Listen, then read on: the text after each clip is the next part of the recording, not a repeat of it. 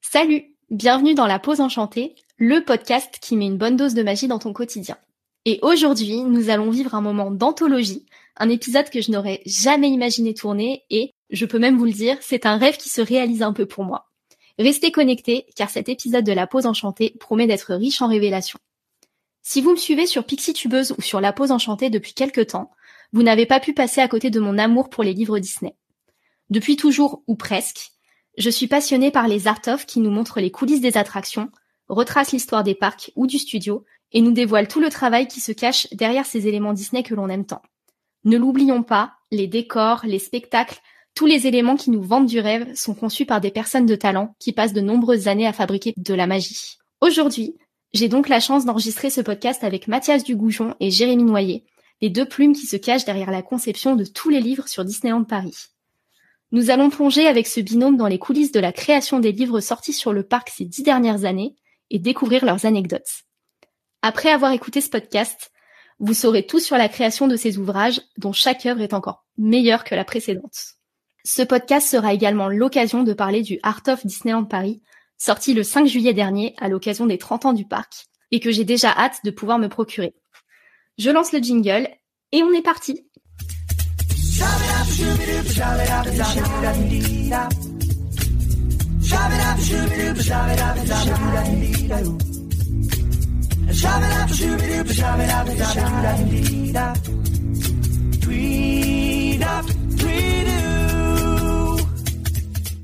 Bonjour Mathias, bonjour Jérémy. Bonjour Aurore. Bonjour. Tout d'abord, c'est un énorme honneur pour moi de vous avoir euh, dans la pause enchantée aujourd'hui. Donc, euh, un grand merci à vous d'avoir accepté l'invitation. Avec plaisir. Alors, avant d'entrer dans le vif du sujet, je vous propose un petit jeu. C'est une tradition sur le podcast. C'est cinq questions pour apprendre à mieux vous connaître. Vous êtes prêts? Ok, oui. Alors, on va commencer simple. La musique Disney qui ne quittera jamais votre playlist. Le bossu de Notre-Dame. Laquelle? Ce début avec les cloches et les, les, les premiers accords qui immédiatement m'a mis les poils et m'a m'a fait monter les larmes aux yeux dès que j'ai découvert le film.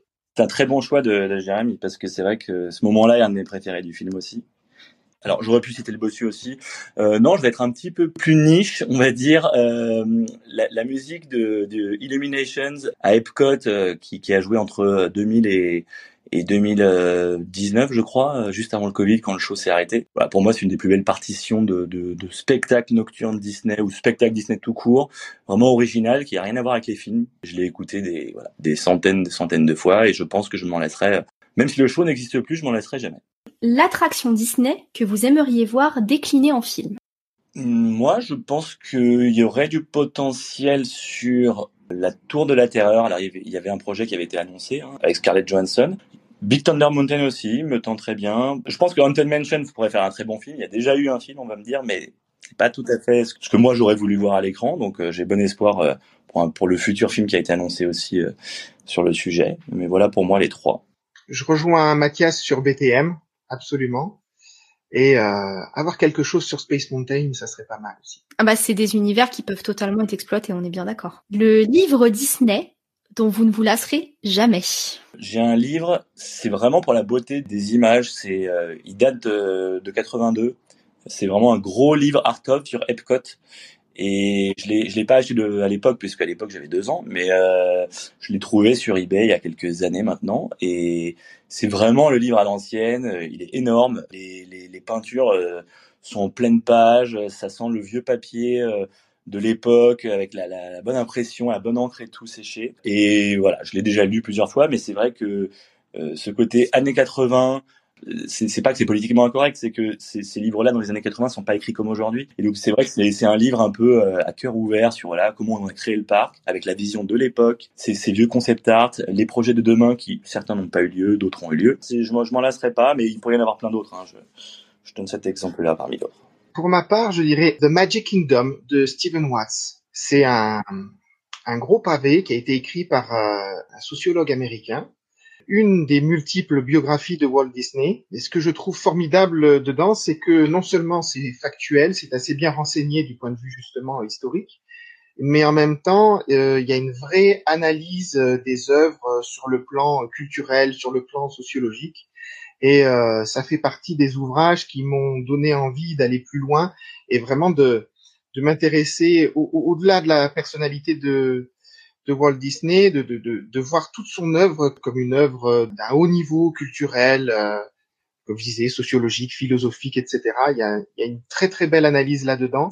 Et euh, je me replonge régulièrement dedans pour me, pour me ressourcer et me donner encore envie de, de, continuer, d'aller plus loin. Ok, deux beaux livres à ajouter à ma wishlist du coup.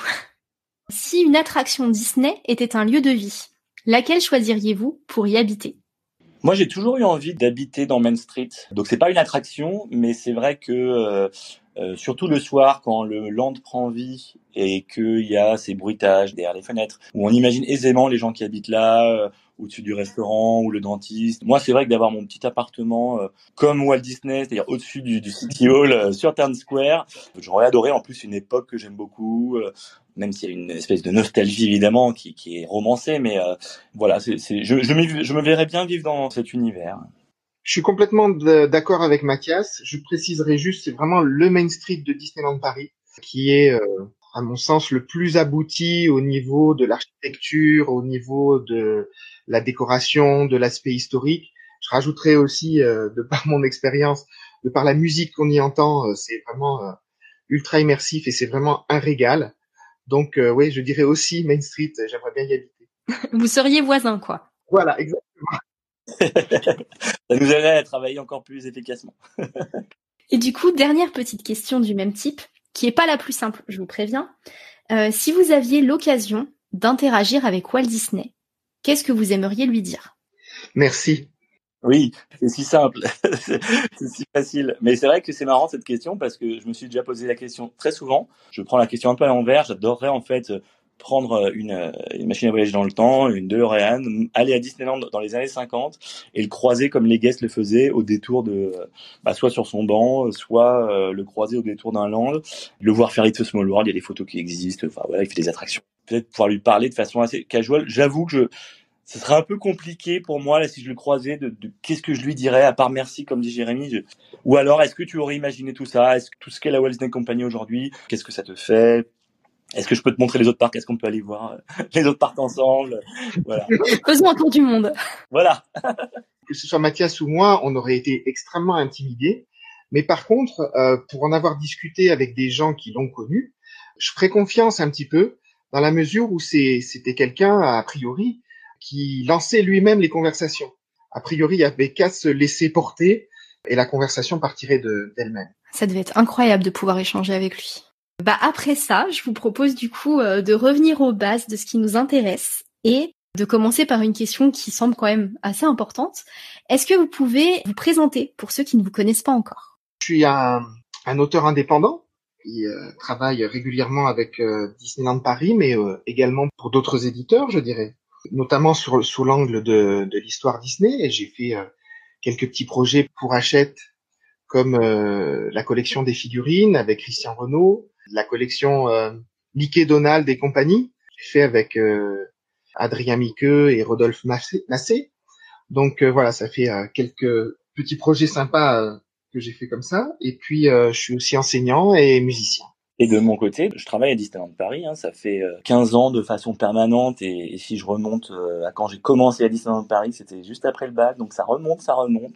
Je travaille euh, plus précisément, moi je suis à la, communication institutionnelle depuis une douzaine d'années. j'ai travaillé sur les parcs avant, j'ai travaillé en opération, en attraction, j'ai fait l'ouverture de la Tour de la Terreur, euh, j'ai encore ma petite photo euh, dans la file d'attente, dans le couloir de sortie. Euh, si les gens regardent bien, il y a une petite photo avec beaucoup de groom. Je suis dessus, parmi les props. Et après, j'ai travaillé à City Hall je travaillais en restauration, donc enfin j'ai fait pas mal d'années sur les parcs. Puis après je suis je suis passé euh, voilà en fonction support, donc au niveau de la communication, je m'occupe euh, principalement euh, de la communication digitale via vers les fans de Disneyland Paris, donc via les communautés online et autres influenceurs Disneyland Paris, que nous on appelle plutôt les experts de Disneyland Paris. Donc le programme Inside Ears pour ceux qui éventuellement connaissent, c'est aussi dans mon équipe. Et par cette dimension très passionnée, très institutionnelle qui inclut tout ce qui est héritage et historique, j'en suis venu à décliner pas mal de contenu sur, euh, bah sur l'histoire de l'entreprise, sur notre héritage, sur nos histoires, nos coulisses. Que ce soit dans des documentaires en vidéo, que ce soit dans des livres, que ce soit dans des articles sur Internet. Donc voilà, c'est une des dimensions de mon travail. Euh.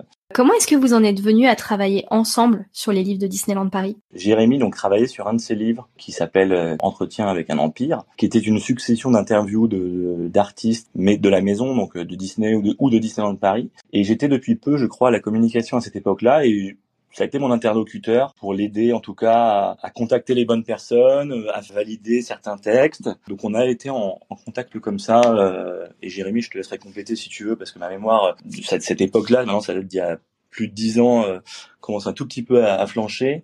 Mais mais on, on s'est rencontrés comme ça. Moi, j'ai bien sûr, je lisais déjà Jérémy parce qu'il avait aussi un, un, blog avec ses interviews d'artistes qui était qui fabuleux et qui l'est toujours très très complet. J'aimais beaucoup sa plume. Et puis, du coup, on en parlera après, sans doute, mais on a validé l'idée d'un livre pour le 20e anniversaire, mais du coup, j'ai contacté Jérémy pour qu'on fasse euh, équipe sur ce livre. Pour compléter, je dirais que Entretien avec un empire, c'est donc une compilation d'entretiens que j'avais fait dans le cadre d'un magazine de musique de film et musique de parc qui s'appelait Cinéphonia pour lequel j'avais travaillé dans les années 2000 et j'avais été contacté par euh, Sébastien Roffa de l'Armatan qui avait été euh, au courant euh, de ces interviews et puis du blog aussi euh, Media Magic et qui m'a proposé de les de les compiler sous, forme de livres pour son éditeur l'Armatan.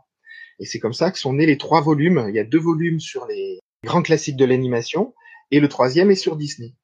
Et j'avais donc interviewé pas mal de monde, des Imagineers par exemple, des compositeurs, mais il me manquait encore certains noms pour vraiment proposer un livre complet.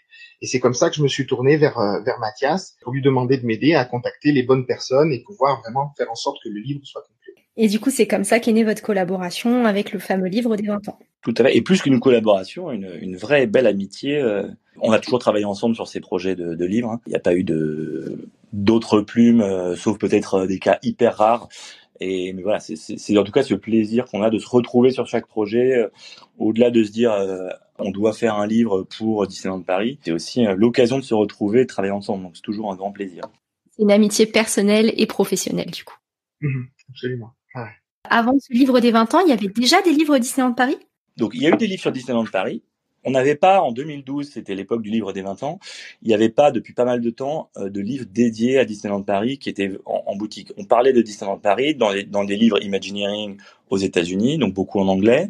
Euh, on a vu un livre qui était un, qui est un livre référence hein, pour beaucoup de fans qui s'appelait Disneyland Paris de l'esquisse à la création, qui était sorti en 2002 pour les 10 ans du parc euh, Disneyland. Donc il avait été écrit, édité vraiment par un tiers en extérieur, donc Alain Litaille et Didier Guez, qui avaient réussi à faire un, à le faire vendre dans le parc, mais c'était pas un livre produit par le, par le parc. Il a été en vente comme ça pendant plusieurs, plusieurs années, mais en 2012, il était, il l'était plus. Et donc, ça faisait quand même pas mal de temps qu'il n'y avait pas eu de livre, de livre dédié, hors bien sûr le livre au souvenir du parc. Je crois qu'il y avait un livre euh, Euro Disney de mémoire, un guide. Oui, oui, c'était un guide. Alors c'était ça, c'est un livre au souvenir avec la couverture violette. Il y avait aussi un guide achète, il y avait les guides, il y avait des guides souvenirs en fait, il y avait les guides touristiques, mais euh, il n'y avait pas de beaux livres ou de livres dédiés.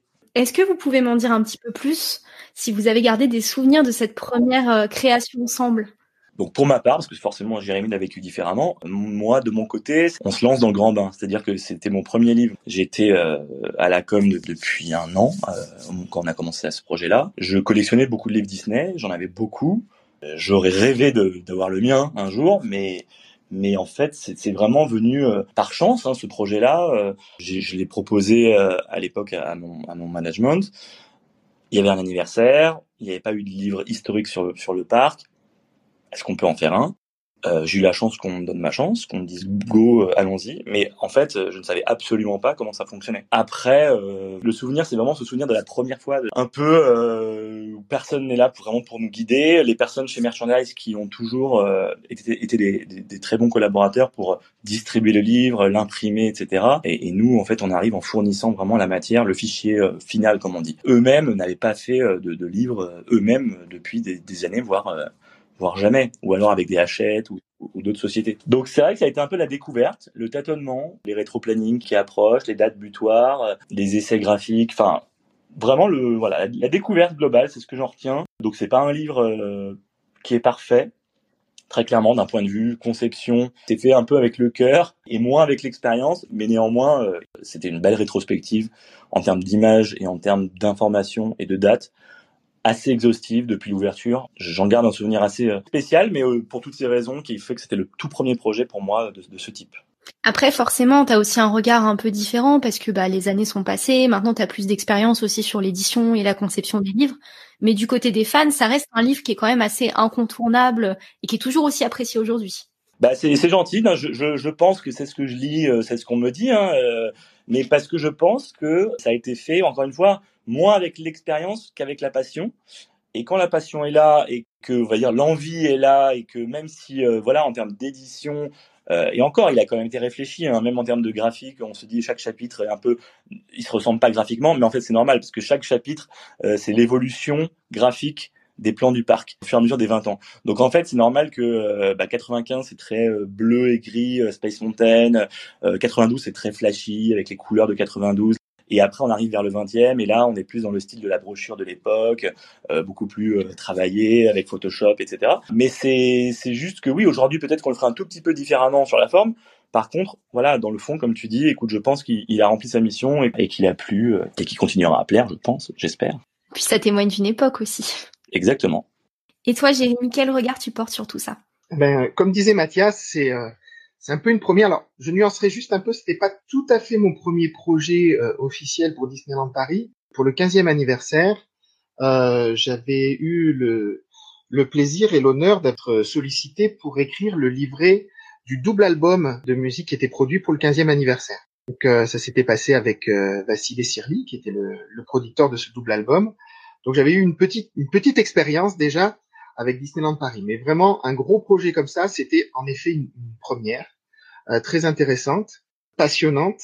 Et comme le dit Mathias, la particularité de notre démarche, c'est à la fois on a voulu faire quelque chose, il y a une démarche d'historien, mais il y a une démarche de vrai passionné. C'est-à-dire qu'on a essayé de faire avec le cœur le livre dont on avait envie. Et c'est d'ailleurs, ça, ça change pas. Chacun de nos projets, c'est vraiment ça. On réfléchit euh, avec le cœur en tant que fan, et puis après, euh, on voit la, la, la, la faisabilité.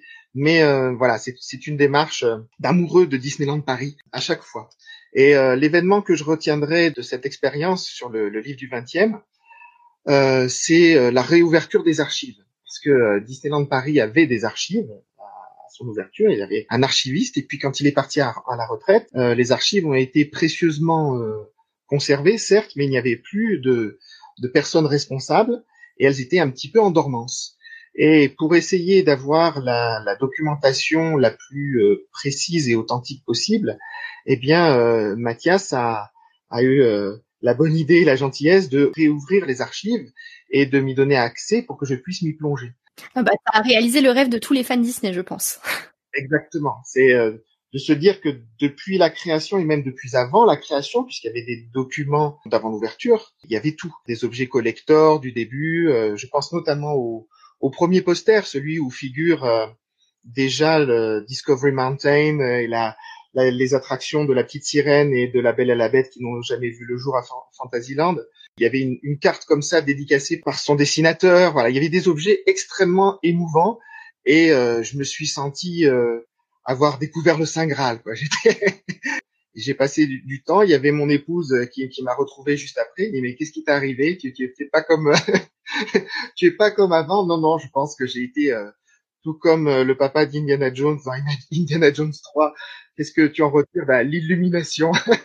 Et du coup, ça me donne envie de poser une question euh, sur laquelle je prends un peu d'avance, mais toutes les archives euh, qui servent pour les livres de Disneyland Paris sont à Disneyland Paris ou est-ce que vous travaillez aussi euh, bah, avec les archives américaines? Pour les livres, hein, c'est principalement des archives photos. On a des archives de photos et des archives, une banque de données, d'images, de, concepts, tout ce qui est dessin. Donc ça, en fait, ça dépend des, photos. On a une photothèque qui gère des images d'archives classées, datées depuis très longtemps. C'est certaines, on a ressorti pour les livres, hein. c'est-à-dire que certaines sont euh, classées en diapositives, non, numérisées, non scannées, et avec un peu de recherche, qu'on veut aller au-delà de ce qui existe euh, numériquement, on, voilà, on en a dépoussiéré quelques-unes, et puis maintenant elles sont numérisées, elles existent. Ça, c'est du côté Disneyland Paris. Après, beaucoup de photos, beaucoup de concepts sont bien sûr stockés euh, et précieusement archivés par Walt Disney Imagineering.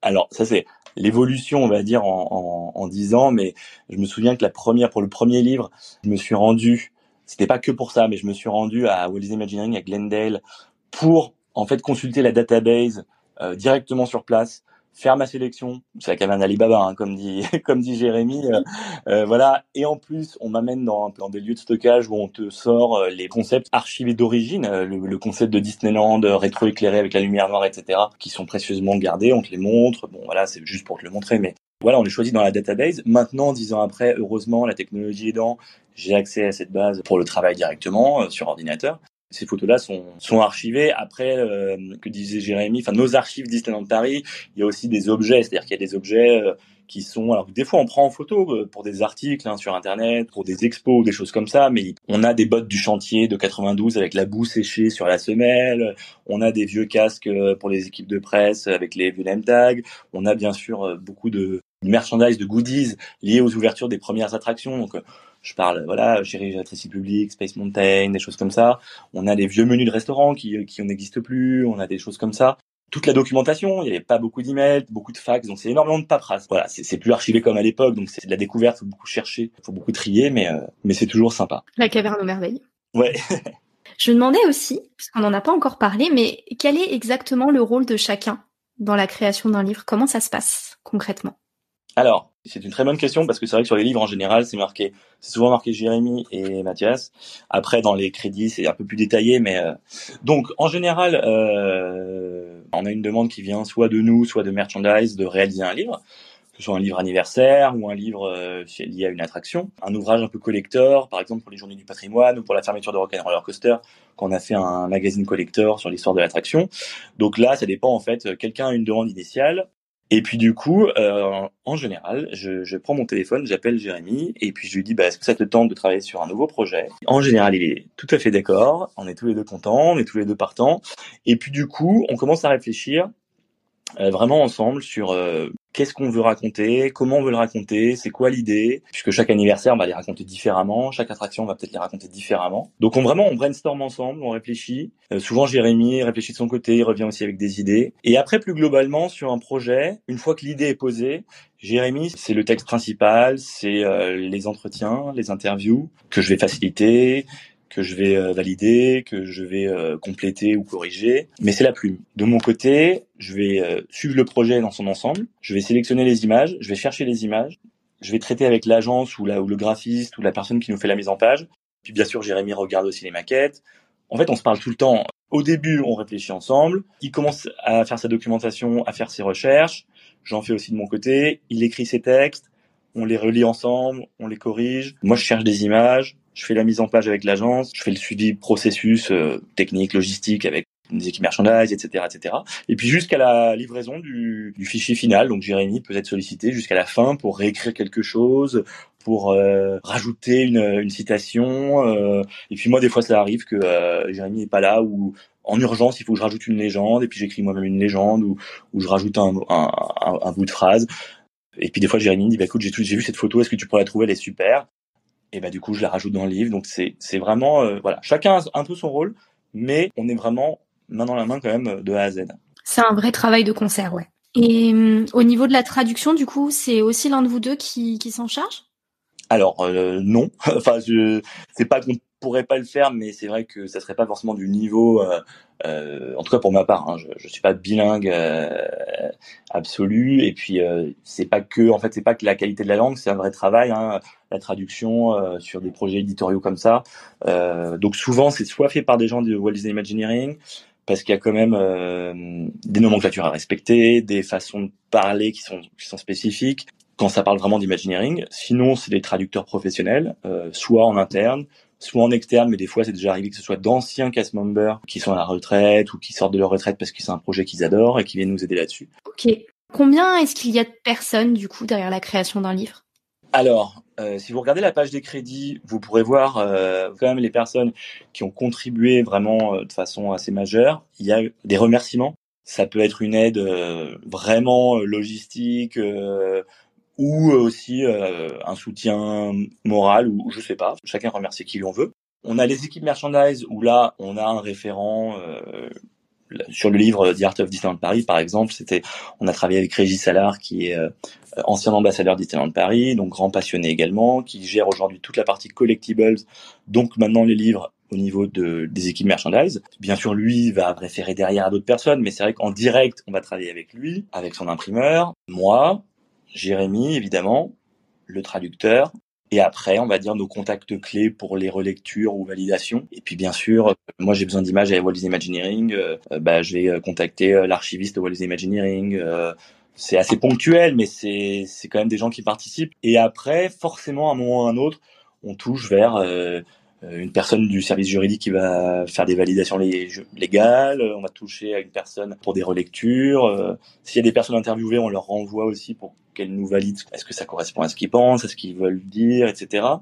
L'agence qui nous fait la mise en page, évidemment, euh, je les oublie pas, gros gros travail. Donc oui, je dirais un pool de oui de aller de, de, de quatre personnes à temps plein, quatre cinq personnes, et puis qui gravitent autour peut-être une petite dizaine. Oui, ça fait une belle équipe. Voilà, même quand je dis une dizaine, peut-être qu'à un moment ou à un autre, il y a, il y a peut-être 20 euh, personnes qui ont, qui, qui, ont mis leur doigt sur le livre. Ouais. Ouais, et puis j'imagine que ça dépend aussi du livre en question. Peut-être qu'un livre attraction nécessite peut-être moins de personnes qu'un livre anniversaire qui va être plus fourni. Euh. Tout à fait. Ouais, ouais. On va en parler tout à l'heure, mais c'est vrai qu'un projet comme euh, Disneyland Paris de A à Z, qui était le livre du 25e, est beaucoup plus complexe puisque ça traite de beaucoup plus de sujets que qu'un livre sur Phantom Manor qui ne touche qu'à Phantom Manor, par exemple. Et dans les questions euh, très classico-classiques, mais je pense qu'il intéresse quand même un peu tout le monde, combien ça prend de temps d'écrire ce genre de livre? Encore une fois, ça dépend de, de, du scope du livre. Euh, un, un, livre anniversaire, on, un an avant, on commence à y réfléchir parce que voilà, hein, ça, ça sort pas comme ça. On monte des business cases. Euh, c'est pas automatique. C'est pas ok, on en fait, c'est parti, euh, tel budget. Non, c'est voilà, le dernier a marché comment Est-ce qu'on va pouvoir le vendre après l'anniversaire? C'est le but aussi. C'est est-ce que ça peut tenir après ou est-ce que c'est que pendant une période limitée? À quel prix? Combien il nous en faut? Qu'est-ce qu'on va mettre dedans? On réfléchit au concept. Comme je l'ai dit, on réfléchit avec Jérémy. Comment on va pouvoir faire quelque chose de différent Ça prend des semaines, ça se nourrit. Et euh, je pense que le, gros du travail se fait sur une période d'environ six mois avant de partir en impression. Et toi, du coup, Jérémy, euh, en termes de rédaction, tu dirais que ça te prend combien de temps sur le projet? Je dirais, oui, je dirais comme Mathias, six mois. Encore une fois, tout dépend du livre. Hein. Euh, le livre du 25e anniversaire, il a pris énormément de temps parce qu'il y avait une quantité énorme d'entretiens à organiser, à mettre en place, à réaliser, à transcrire et in fine à, à valider. Alors qu'un livre attraction, euh, ça va un petit peu plus vite. On peut tabler sur euh, oui trois mois à peu près pour euh, un livre attraction et puis six mois pour un livre anniversaire. Ce livre des 25 ans, est-ce que c'est ce livre qui a pris le plus de temps à réaliser? Absolument. Parce que c'est un livre qui qu'on a voulu en fait différent du premier? C'est vrai qu'au tout début, quand on réfléchit, on se dit est-ce qu'on fait 10 ans, 20 ans de rêve et on rajoute 5 ans On rajoute quelques expériences avec des dates clés, mais finalement, c'est un peu un, livre du 20e qui est juste avec quoi 30, 40 pages de plus. Bon, est-ce que c'est vraiment ça que les gens veulent? Parce qu'il faut aussi qu'on pense d'un point de vue comment euh, toucher la nouvelle génération de fans, euh, de nouvelles personnes, des collectionneurs qui vont de toute façon tous les prendre, mais comment toucher aussi des gens qui ont déjà le dernier, euh, qui sont pas forcément fans. Mais on me dit souvent, bah moi, voilà, euh, je suis avec ma fille et tout, je suis pas un passionné, je suis pas un fan, mais on a feuilleté, il y avait des belles photos, ça avait l'air intéressant, hop, on l'a pris. Donc c'est, ça touche pas que les fans en fait, ça touche euh, beaucoup de guests différents. Et, et, notre but, c'est de se dire, OK, comment on va se renouveler? Donc, le deuxième livre, on est parti sur quelque chose d'un peu plus encyclopédique. Et c'est trois concepts en un. C'est à la fois encyclopédique, c'est Disneyland Paris de A à Z. Alors, pas forcément avec tous tous les mots, mais, mais voilà, c'était l'idée. Après, il y avait l'idée d'avoir quand même quelque chose d'historique, un peu dans tout ça. Et la troisième idée, c'était le côté One Day at Disney, qui était un des livres que, que, que j'avais, qui m'avait marqué quand j'étais plus jeune aussi. Et on j'aimais beaucoup cette idée-là de montrer en fait qu'est-ce qui se passe sur 24 heures à Disneyland Paris. Et donc il y a un fil rouge dans le livre, en fait, euh, après chaque lettre, puisqu'on a, on a 26 lettres, on a 24 heures, donc ça collait à peu près d'avoir une heure après chaque chapitre où on montrait ce qui se passait à Disneyland Paris à euh, minuit, une heure, euh, quatre heures, euh, quinze heures, etc. Donc ça, ça s'inspirait du, livre One Day at Disney. Donc c'était un peu un multi-concept en un. Et là, là, il a fallu vraiment qu'on a fait nos propres photos, parce que par exemple, si on prend The Art of Disneyland Paris, c'est vraiment la célébration de l'art qui existe, des concept art qui ont été faits, donc beaucoup de travail de recherche, beaucoup de travail de, de clearance, de validation, mais la base existe. Pour le livre Disneyland Paris de A à Z, euh, on est allé faire plein de photos parce que tout notre fil rouge de 24 heures à Disney, il y avait plein de photos qui n'existaient pas dans nos, dans, nos archives, qui collaient pas avec nos besoins. Donc on est allé faire des photos nous-mêmes.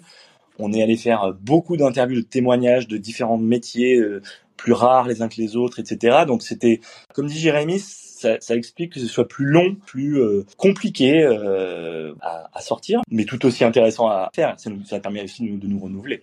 Puis il y avait une vraie volonté aussi dans ce livre, enfin en tout cas d'un point de vue extérieur, de mettre en avant les cast members aussi finalement. Plus euh, mettre en avant plus les cast members que dans le premier livre. Les livres attractions, on parle beaucoup des attractions. Bien entendu, on mentionne toujours les cast members, ils font partie de l'histoire, ils font partie du spectacle. Mais c'est vrai que Disneyland Paris de A à Z, bon bah déjà on a des chapitres dédiés aux cast members, on a des chapitres dédiés à, plein d'activités ou plein d'aspects du resort que les gens connaissent moins. Et puis dans le fil rouge, 24 heures à Disneyland Paris, bah forcément là c'est complètement la mise en avant des cast members.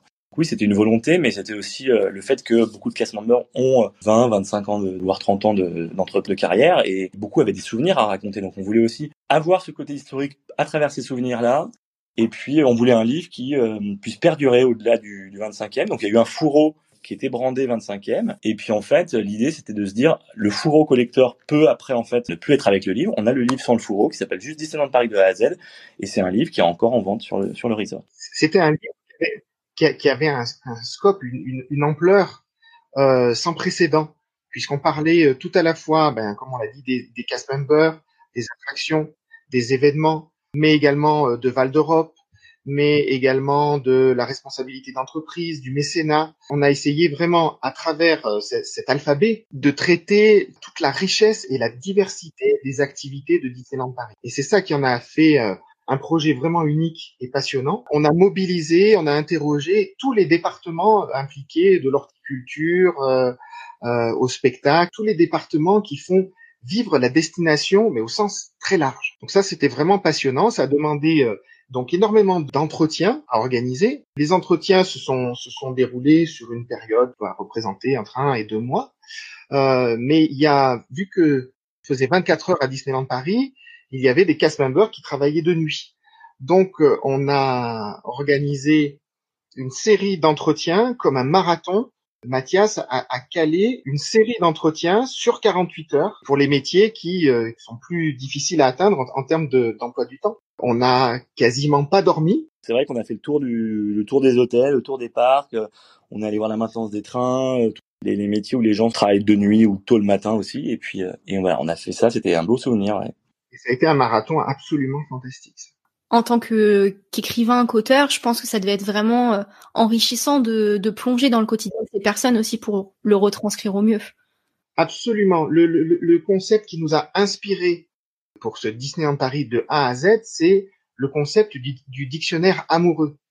Donc, euh, ça a été vraiment l'idée de, de deux amoureux de Disneyland Paris qui vont rendre un, un hommage à la beauté de cette destination. C'est une déclaration d'amour à Disneyland Paris, je dirais. Waouh, c'est beau. Un nouveau type de concept unique, euh, c'est aussi la série des livres attractions qui est sortie assez récemment. Euh, J'aurais aimé euh, en savoir plus sur comment vous est venue l'idée de cette série. Alors en fait, ce qui s'est passé, c'est qu'en 2015, bon déjà il y a eu le livre du 20e anniversaire, donc qui a très bien marché. Donc on a vu qu'il y avait quand même une appétence, même si nous on s'en doutait, mais c'est vrai qu'il faut aussi montrer que ça peut marcher, que c'est des livres qui peuvent toucher leur public. Et en 2015, pour les 20 ans de Space Mountain, on a sorti un petit peu en urgence, mais on l'a quand même sorti et c'était assez. Je crois que c'est le livre livret qui nous a demandé le moins de temps puisque je pense que en un mois de l'idée à l'impression, je crois qu'il a, eu, il y a eu moins d'un mois, ça a été chaud mais on y est arrivé. On a sorti un livret collector sur Space Mountain alors qu'il n'est pas, vous pourrez peut-être le trouver sur eBay, mais c'est pas, il n'était pas vendu. Hein. C'était un livret qui a été distribué lors d'une soirée anniversaire de l'attraction aux membres de l'Euro Disney Club. Donc c'est le, le, club des anciens actionnaires euh, d'Euro Disney. Euh, on avait aussi euh, beaucoup de fans invités ce soir-là. Enfin, on, avait sorti ce livret à 500 ou 700 exemplaires et on l'avait distribué. Donc c'était vraiment un cadeau. Et on racontait dedans sur 36-40 pages l'histoire de l'attraction avec beaucoup de concept art, etc., etc., etc. On a sorti ce livret et, euh, et après, en fait, donc deux ans après, on a vu que ça avait eu du succès. Nous, on s'était fait plaisir à le faire aussi. Les gens avaient aimé. Ils ont resté un peu en stock. Je m'étais dit, ça pourrait être bien de le mettre en vente dans le parc. Sauf que bon, là c'est un, objet promotionnel. Donc un objet promotionnel, ça se réfléchit pas pareil. C'est pas les mêmes normes de fabrication qu'un livre. En plus, c'était un livret. Il y avait une pochette qui s'ouvrait avec un petit bouton magnétique. Enfin, c'est pas facilement euh, emballable et on peut pas le mettre comme ça en vente dans la boutique. Donc on s'est dit bon bah tant pis, essayons un jour ou l'autre de repartir de, zéro quoi. Et euh, mais gardons l'idée. Et euh, en 2017, euh, donc Pirate of the Caribbean a, eu sa grande réhabilitation à Disneyland Paris. C'était aussi les 50 ans de l'attraction aux États-Unis. Et on a reproposé, je ne saurais plus dire comment, à quel moment il y a eu le flash, mais on a, on a proposé cette idée. On allait voir Merchandise et on leur a dit est-ce qu'on pourrait sortir un livre, mais cette fois dédié à une attraction. On s'est pas tout de suite dit ce sera une série. bien sûr, on, nous on en rêvait, mais c'était vraiment un one shot et puis on va voir ce que ça donne. On essaie déjà de tenir un livre entier sur une attraction. Est-ce qu'il y a assez à dire? Est-ce qu'on a trouvé des images? Est-ce que des, des, images voilà que, que les gens n'ont pas vues? En plus, les gens s'imaginent qu'on a des, des tas et des tas d'images inédites euh, dans le tiroir, mais c'est pas toujours le cas. Il y, a, il y a beaucoup qui sont déjà sortis. On a réussi à sortir ce livre euh, sur Pirates des Caraïbes. On a, travaillé avec une agence qui nous a fait un super boulot d'un point de vue graphique, qui nous a un peu donné le ton pour les livres à, venir. En fait, il y a une histoire tellement forte dans ces livres qu'on va les mettre en scène eux-mêmes. Ils racontent une histoire. Donc le livre Pirates of the Caribbean, c'est un peu le, livre un peu vieillot, comme un journal. Euh, un vieux journal euh, perdu d'un pirate. Le papier est corné, enfin il, est faussement vieilli. Il y, a, comme ça un peu du storytelling aussi le graphiste s'est quand même fait plaisir, a pu faire des, des, les croquis qu'il y a dedans, c'est lui qui les a fait. Enfin, c'est vraiment euh, au-delà de juste mettre des photos, on a créé une ambiance. Et le livre a vraiment bien bien fonctionné, très bien fonctionné, je dois dire. Et du coup, bah, l'année d'après, il y a eu Phantom Manor avec euh, sa grande réhabilitation. L'attraction a fermé près de deux ans, je crois. Et euh, on s'est dit, bah, pour l'ouverture aussi, pour soutenir cette réouverture, c'est peut-être le moment aussi de, de, raconter quelque chose. Et puis après, en, en, 2021, il y a eu, alors ça devait être 2020 au départ, mais il y a eu le Covid et compagnie, sur l'anniversaire, les 25 ans de Space Mountain. Qui reprenait un peu l'idée initiale que vous aviez finalement. Exactement. Alors au début, très honnêtement, hein, je vais être hyper honnête, on s'est dit, on va reprendre le contenu on va le remettre un peu en page, puisque comme c'était quelque chose qui n'avait pas été vendu et qui était un peu distribué de façon un peu confidentielle il y a 5-6 ans, on s'était dit, bon, bah, on va reprendre la matière.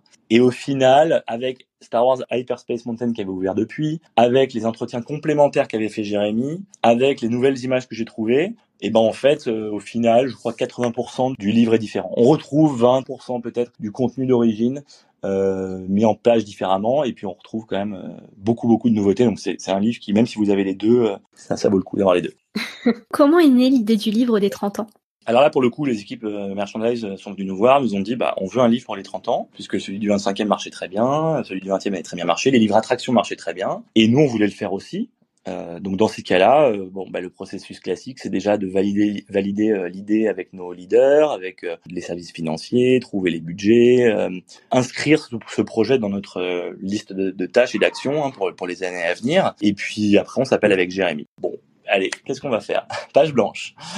Et du coup, voilà, on a eu pas, pas mal d'idées, mais le challenge principal, c'était de se dire comment on va faire pour se renouveler? Qu'est-ce que on va faire? Est-ce qu'on repart sur quelque chose de chronologique? Parce que là maintenant on a 10 ans qui se sont écoulés, il y a peut-être plus de choses. Est-ce qu'on part sur une boîte, euh, sur un livret qui est plutôt un ouvrage avec une box, avec des répliques de, de props, puisque dans le livre du 25e, on avait, on avait fait une reproduction du, du billet euh, de pré-ouverture du parc, qui était un objet un peu collector. On l'avait reproduit à l'identique, on avait mis dans le livre, donc on avait un petit peu commencé à tâter le terrain. Donc on s'est dit est-ce qu'on fait une espèce de box avec plein de collecteurs reproduits, etc., etc. Ça faisait partie des idées. Après, il y a aussi la faisabilité, le, temps qu'on a. Euh, est-ce que c'est facile à mettre en vente après en boutique? Est-ce que ça va toucher vraiment une population de super fans, mais pas tellement le grand public Alors qu'on veut quand même toucher aussi des gens qui qui, qui, vont apprendre des choses sur Disneyland Paris, mais pas forcément des super super fans. On se pose toutes ces questions et puis voilà. Après, on est arrivé sur sur cette idée de se dire, euh, nous, on aime tous, on adore l'art de l'art de nos artistes, que ce soit les, les imagineurs, les, les, équipes spectacles euh, et ces portfolios là, en fait, on, on, les adore. Moi, je les ai collectionnés aussi euh, toute ma jeunesse. on en voit partout sur Internet et mais on s'est dit voilà. Il y a eu un livre qui s'appelait donc Disneyland Paris de l'esquisse à la création, qui était sorti 20 ans plus tôt, qui n'est plus en vente, qui couvrait que le premier parc. Est-ce qu'il n'y a pas quelque chose à faire peut-être pour remettre ça euh, à la sauce Disneyland Paris de 2022 Il y a eu des livres aux États-Unis qui s'appelaient The Art of Disneyland et The Art of Walt Disney World, qui prenaient aussi un peu ce concept-là. Chaque image raconte une histoire et on va raconter des anecdotes et on va raconter l'histoire du parc à travers ces images. Chaque concept euh, raconte une anecdote, souvent venant de la bouche même de son, de son dessinateur, que Jérémy a interviewé. Donc je pense qu'on a trouvé un bon équilibre euh, entre histoire, euh, mais surtout portfolio d'artistes qui montre bien l'évolution de la destination. En termes de conception de livre, comment est-ce que ça s'est passé? Vous avez trouvé toutes les images que vous vouliez mettre dans le livre et ensuite vous avez fait les différents entretiens pour pouvoir accompagner les images? Comme tu l'as dit, hein, il y a déjà l'histoire qu'on voulait raconter au départ. On voulait vraiment présenter euh, l'art qui se cache derrière Disneyland Paris, non seulement dans les parcs, mais aller aussi un petit peu plus loin quelque part que euh, les autres art of Disneyland Paris et Walt Disney World qui avaient été faits, qui se concentrent vraiment sur le parc, sur les parcs, de proposer d'aller un petit peu plus loin, un peu suite à ce qu'on avait fait pour le 25e anniversaire, c'est-à-dire pas seulement les parcs, mais aller du côté de Disney Village, du côté de Val d'Europe, et du côté des spectacles. Donc élargir un petit peu le, le concept du art of, de parc, à d'autres éléments, et tout ça autour d'une histoire. J'ai commencé par, euh, par m'écrire euh, toutes les introductions d'une, d'une seule quitte à, à les changer plus tard, mais pour savoir un petit peu ce que j'avais envie de dire sur chaque partie, le parc Disneyland, le parc Disney Studios, le Disney Village, Val d'Europe, et ensuite, notre, à la fois notre imagination a vagabondé et en même temps, on a renforcé les idées qu'on avait du type de concept art qu'on voulait trouver dans ce livre. Et c'est comme ça que l'histoire a nourri la recherche. De la recherche sont arrivés euh, de nouveaux concepts. Et ces concepts nous ont invités à de nouvelles recherches, de nouveaux entretiens avec les Imagineers. Et en fait, c'est une sorte de cercle vertueux qui arrête pas de se nourrir et de nourrir notre euh, notre imagination et notre envie. Et c'est comme ça que progressivement le livre euh, s'est construit. À la base, on a plus d'images que d'espace disponible dans le livre. Donc, on, fait une sélection large de tous les concepts qui nous intéressent. Est-ce que c'est inédit? Est-ce que c'est un classique qu'on veut absolument dans le livre? Est-ce que c'est pas un classique? Ça reste intéressant, c'est un petit détail, donc c'est pas une très très belle œuvre, mais euh, c'est quelque chose que n'ont jamais vu les fans, etc. Mais qu'est-ce qu'on va pouvoir raconter derrière? Donc en fait, c'est vrai qu'il faut faire un tri, faut faire un choix. Donc il y a des images que les gens vont peut-être se dire ah ben moi il y a celle-là que j'ai pas, je, je retrouve pas dans le livre. D'autres les gens vont se dire ah, celle-là on l'a déjà vue partout. Oui, parce que pour nous, voilà, il y a des, des images qu'on a vues certes, mais que en fait on ne peut pas ne pas les mettre parce que quelqu'un qui ouvre ce livre pour la première fois, en fait, euh, si elle n'y était pas, euh, voilà, il y a des premiers concepts de Herb Ryman ou, ou autres c'est les premières ébauches de la destination, on, est obligé de les avoir. Donc il faut jongler entre l'inédit, euh, le l'intéressant, le déjà vu mais essentiel, et puis trouver la bonne histoire, trouver les bonnes anecdotes. Et puis comme vous le disiez tout à l'heure, euh, tous les deux de toute façon, euh, ce livre est autant destiné aux ultra fans qu'au grand public qui va vouloir un souvenir de, des 30 ans de Disneyland. C'est ça. Tout le monde n'a pas le même niveau de connaissance. Tout le monde ne, surfe pas sur les blogs fans où il y a plein plein d'art d'imagineering partout c'est un beau livre où je pense qu'en le feuilletant, on peut. Il y a un best-of avec quand même quelques pépites, quelques inédits, euh, mais qui permet d'avoir voilà en, main un livre à jour, 200 pages, un peu plus de 300 images, qui représente voilà Disneyland Paris, 30 ans de Disneyland Paris, euh, depuis les premières esquisses jusqu'à jusqu'à demain. On a réussi à glisser euh, in extremis, euh, par exemple, euh, le nouveau concept du Disney Village, alors qu'on a annoncé il y a, il y a deux mois sur Internet, mais le livre est, il est en impression depuis trois mois ou deux mois et demi, donc c'est ça a été tout juste, tout juste, tout juste pour pouvoir les intégrer. Euh, on a essayé d'être le plus à jour possible. En tout. Comme le disait Mathias, il y a, il y a des concepts qui sont très très connus. Je pense euh, par exemple à tout ce qu'a fait euh, Tim Delaney sur euh, sur Discoveryland. Tout le monde connaît l'essentiel de ce qu'il a fait, mais quand vous discutez directement avec lui, qui vous dit ben j'ai choisi, j'ai mis plutôt telle couleur parce que ça fait référence à telle chose, ou euh, j'ai fait appel à tel design parce que ça m'a rappelé euh, tel restaurant où j'étais allé, ou euh, ça me rappelle telle photo d'une telle exposition universelle dont j'ai vu des photos et sur laquelle je me suis documenté. D'un seul coup, ce concept que tout le monde connaît, il prend une dimension parce qu'il y a celui qui l'a fait qui vient vous le raconter. Et donc moi, je suis un petit peu l'intermédiaire entre l'imaginaire et, le public. Et mon travail, c'est de trouver le ton juste pour apporter ce point de vue particulier du créateur et en même temps le rendre accessible à des gens qui sont curieux mais non spécialistes et suffisamment intéressant pour que les spécialistes soient intéressés par ce point de vue original. Je suis un peu au carrefour de toutes ces choses-là et il faut trouver le ton et les éléments qui vont pouvoir parler au maximum de personnes. Pour toi aussi, Mathias, c'était l'un des plus gros challenges de ce livre?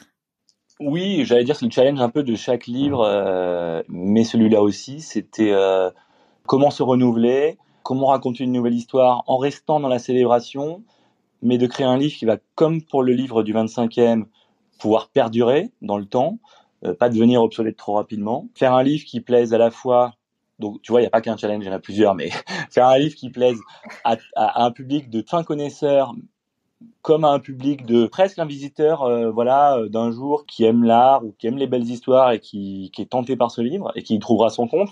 Donc ce qu'on raconte dedans ne doit pas être non plus trop technique ou trop, euh, j'ai envie de dire, private joke, des petits secrets, mais un peu des clins d'œil, mais que personne comprendrait à part, à part quelques fans. C'est ce challenge-là de, de, rester quand même assez ouvert, différent, et puis surtout de faire un livre qui va euh, au final euh, plaire. C'est toujours un peu la, la fébrilité quand, quand un livre va sortir, d'avoir les premiers retours, parce que nous, on est les premiers. On essaie de faire un livre qui nous plaît, qui répond aux objectifs des équipes merchandise, euh, euh, mais au final, voilà, il faut il faut contenter les équipes spectacle et Imagineering qui nous ouvrent leurs archives aussi.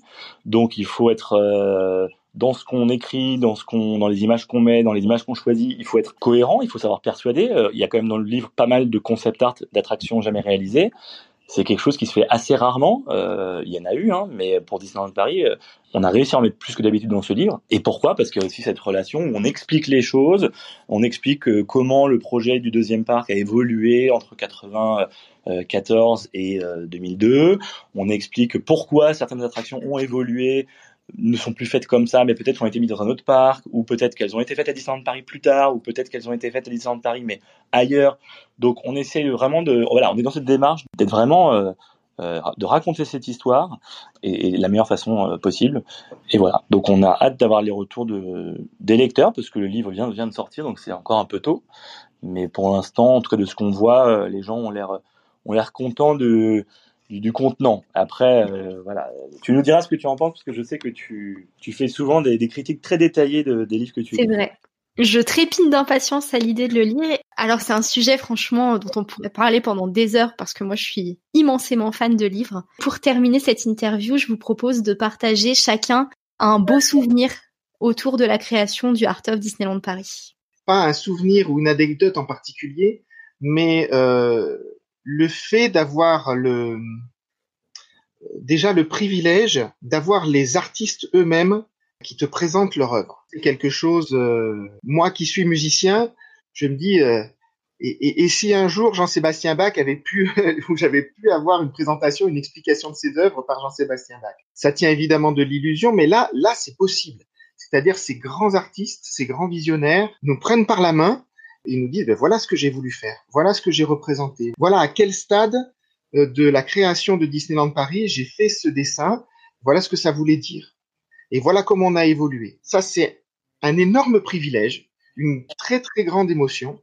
Je retiendrai aussi tout particulièrement par rapport à Avengers Campus, une grande partie de l'écriture s'est déroulée l'été et l'automne dernier. Évidemment, Avengers Campus n'était pas accessible, mais euh, on a organisé une rencontre avec euh, certains des Imagineers en charge de la création d'Avengers Campus. Depuis chez moi, j'ai eu droit à une visite virtuelle du land. C'est-à-dire que Walt Disney Imagineering possède tout un logiciel où le, je dirais la maquette virtuelle du land est numérisée à l'intérieur. Et donc on se balade littéralement à l'intérieur du land, hein, on rentre dans les attractions. Et donc là encore, les Imagineers qui ont participé à sa création m'ont pris par la main, me dit bah tiens, on va visiter ensemble Avengers Campus virtuellement. Mais c'est impressionnant comme euh, c'était réaliste et vraiment j'ai eu une visite guidée privée du land. Ça a été un moment absolument magique. Donc ça, je, c'est quelque chose dont je me souviendrai longtemps. Et puis, euh, le plus beau souvenir, mais on en a déjà parlé, mais je, me répète, et, tant pis, c'est pouvoir travailler avec Mathias. C'est pouvoir avoir deux passionnés, deux amis qui travaillent main dans la main, qui échangent perpétuellement des idées. On est vraiment dans, dans la proposition, dans l'écoute, dans les rires, dans l'émotion, euh, et, et c'est à chaque instant de la production de chacun des livres. Et euh, celui-ci ne fait pas exception et ça a été vraiment un, plaisir à faire de bout en bout. Des fois, on a des deadlines un peu serrés, des fois il y a des contraintes pratiques qui sont liées au process. Bon, eh ben, on s'en fiche on y va, on fait notre maximum, on tire le meilleur, on prend le meilleur parce que euh, on, est ensemble sur ce projet et on a plaisir à être ensemble et on a conscience que c'est vraiment euh, quelque chose de précieux.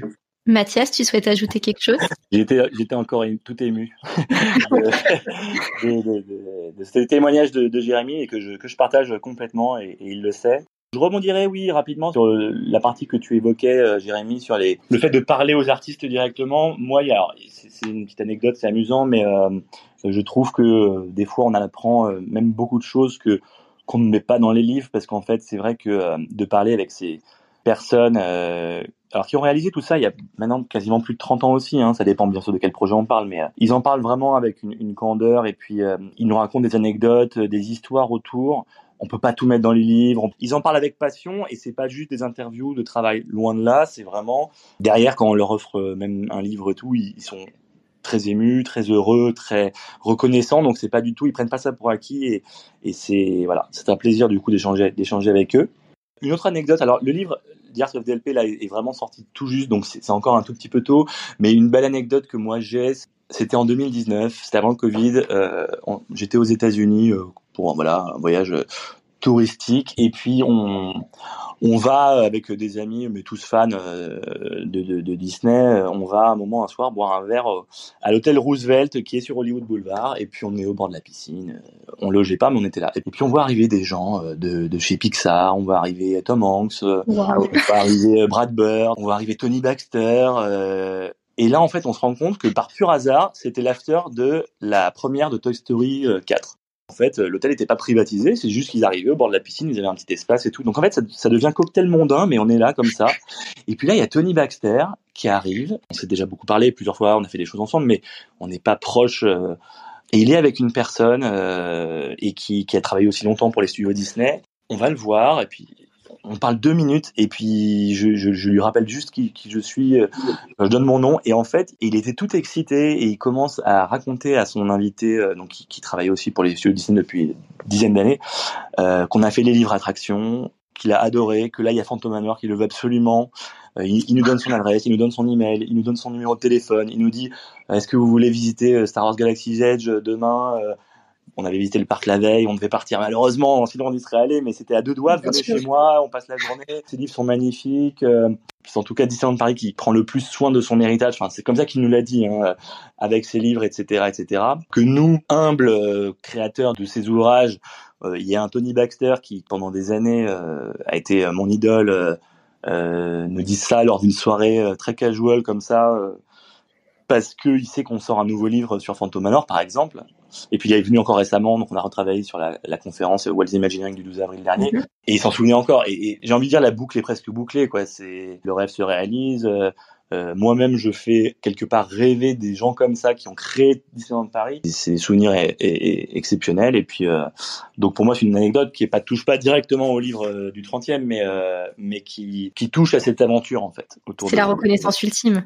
Bah, c'est vrai que c'est un peu bizarre, voilà, d'être de l'autre côté et qu'on nous dit, bah, voilà mon email, voilà mon adresse, je te paierai. non, non, mais c'est bon, on vous l'envoie. Je vous en envoie deux trois, il y a pas de problème, quoi. Donc donc c'est voilà. C'est vrai que c'est extraordinaire. Moi, j'ai l'habitude de dire que si je reste euh, toujours fidèle à, Disneyland Paris, c'est que euh, derrière la magie, il y a encore de la magie. Derrière ce qu'on vit dans les parcs, il y a des gens. Et ces gens, ce n'est pas de la façade, ce n'est pas du commerce.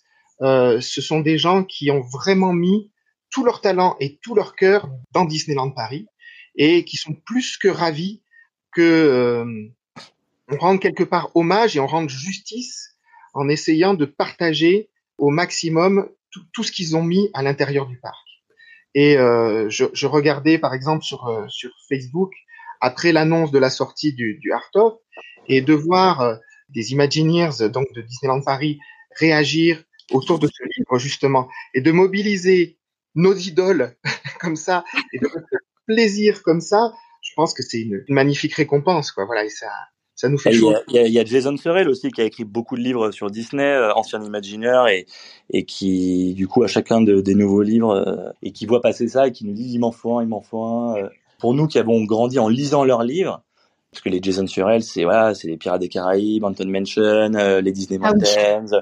Enfin, voilà, c'est des classiques. Et, et c'est vrai que quand eux nous disent votre bouquin a l'air génial, euh, c'est bah, c'est la plus belle récompense. Ah bah, tu peux pas rêver mieux, clairement. Mm. Bon, on va conclure ce podcast. Moi aussi, je suis un peu émue. Euh, je voulais vous remercier déjà pour euh, m'avoir accordé cette interview, mais aussi pour tout ce que vous faites depuis dix ans, parce que c'est une ressource incroyable que vous nous offrez de nous montrer les coulisses. Donc, euh, juste pour ça, et au nom de tous les fans Disney, je pense, qui écouteront ce podcast, un immense merci à vous deux. Ben, merci à Bah, toi. écoute, merci à toi et puis de nous avoir proposé cette, cette interview. C'est vrai qu'on nous demande régulièrement euh, est-ce qu'on peut avoir un autographe ou est-ce qu'on peut euh, euh, avoir un livre ou enfin. Mais c'est vrai que c'est la première fois, je pense, qu'on s'ouvre autant sur la création, euh, sur les coulisses de la création de ces livres, ce qu'il y a derrière, sur comment ça fonctionne. Et, et, et voilà, on sait que tu es aussi une passionnée de lecture, de Oui. ces livres aussi, que tu les as vraiment lus. Et donc, euh, on, était ravis de passer ce, ce moment avec toi et de pouvoir euh, bah, enfin raconter l'histoire. Eh bien, c'est ainsi que s'achève ce podcast de la pause enchantée. J'espère qu'il vous aura plu autant qu'à moi. C'est une opportunité que j'aurais jamais pensé réellement avoir et je suis extrêmement flattée que Disneyland Paris ait accepté cette invitation. Le podcast se prépare à prendre des vacances, donc je vous retrouve la semaine prochaine pour la critique de Thor. Et ensuite, je serai de retour début septembre avec un tout nouvel épisode. N'hésitez pas également à me rejoindre sur les réseaux sociaux et sur la chaîne YouTube Pixitubeuse. Je le dis pas souvent, donc j'en profite pour me faire un peu de pub. Et si vous regardez ce podcast sur Apple Podcast, n'hésitez pas à le noter, ça fait toujours extrêmement plaisir et ça m'aide à développer la pause enchantée. Je vous souhaite de très bonnes vacances et je vous dis à très bientôt. Salut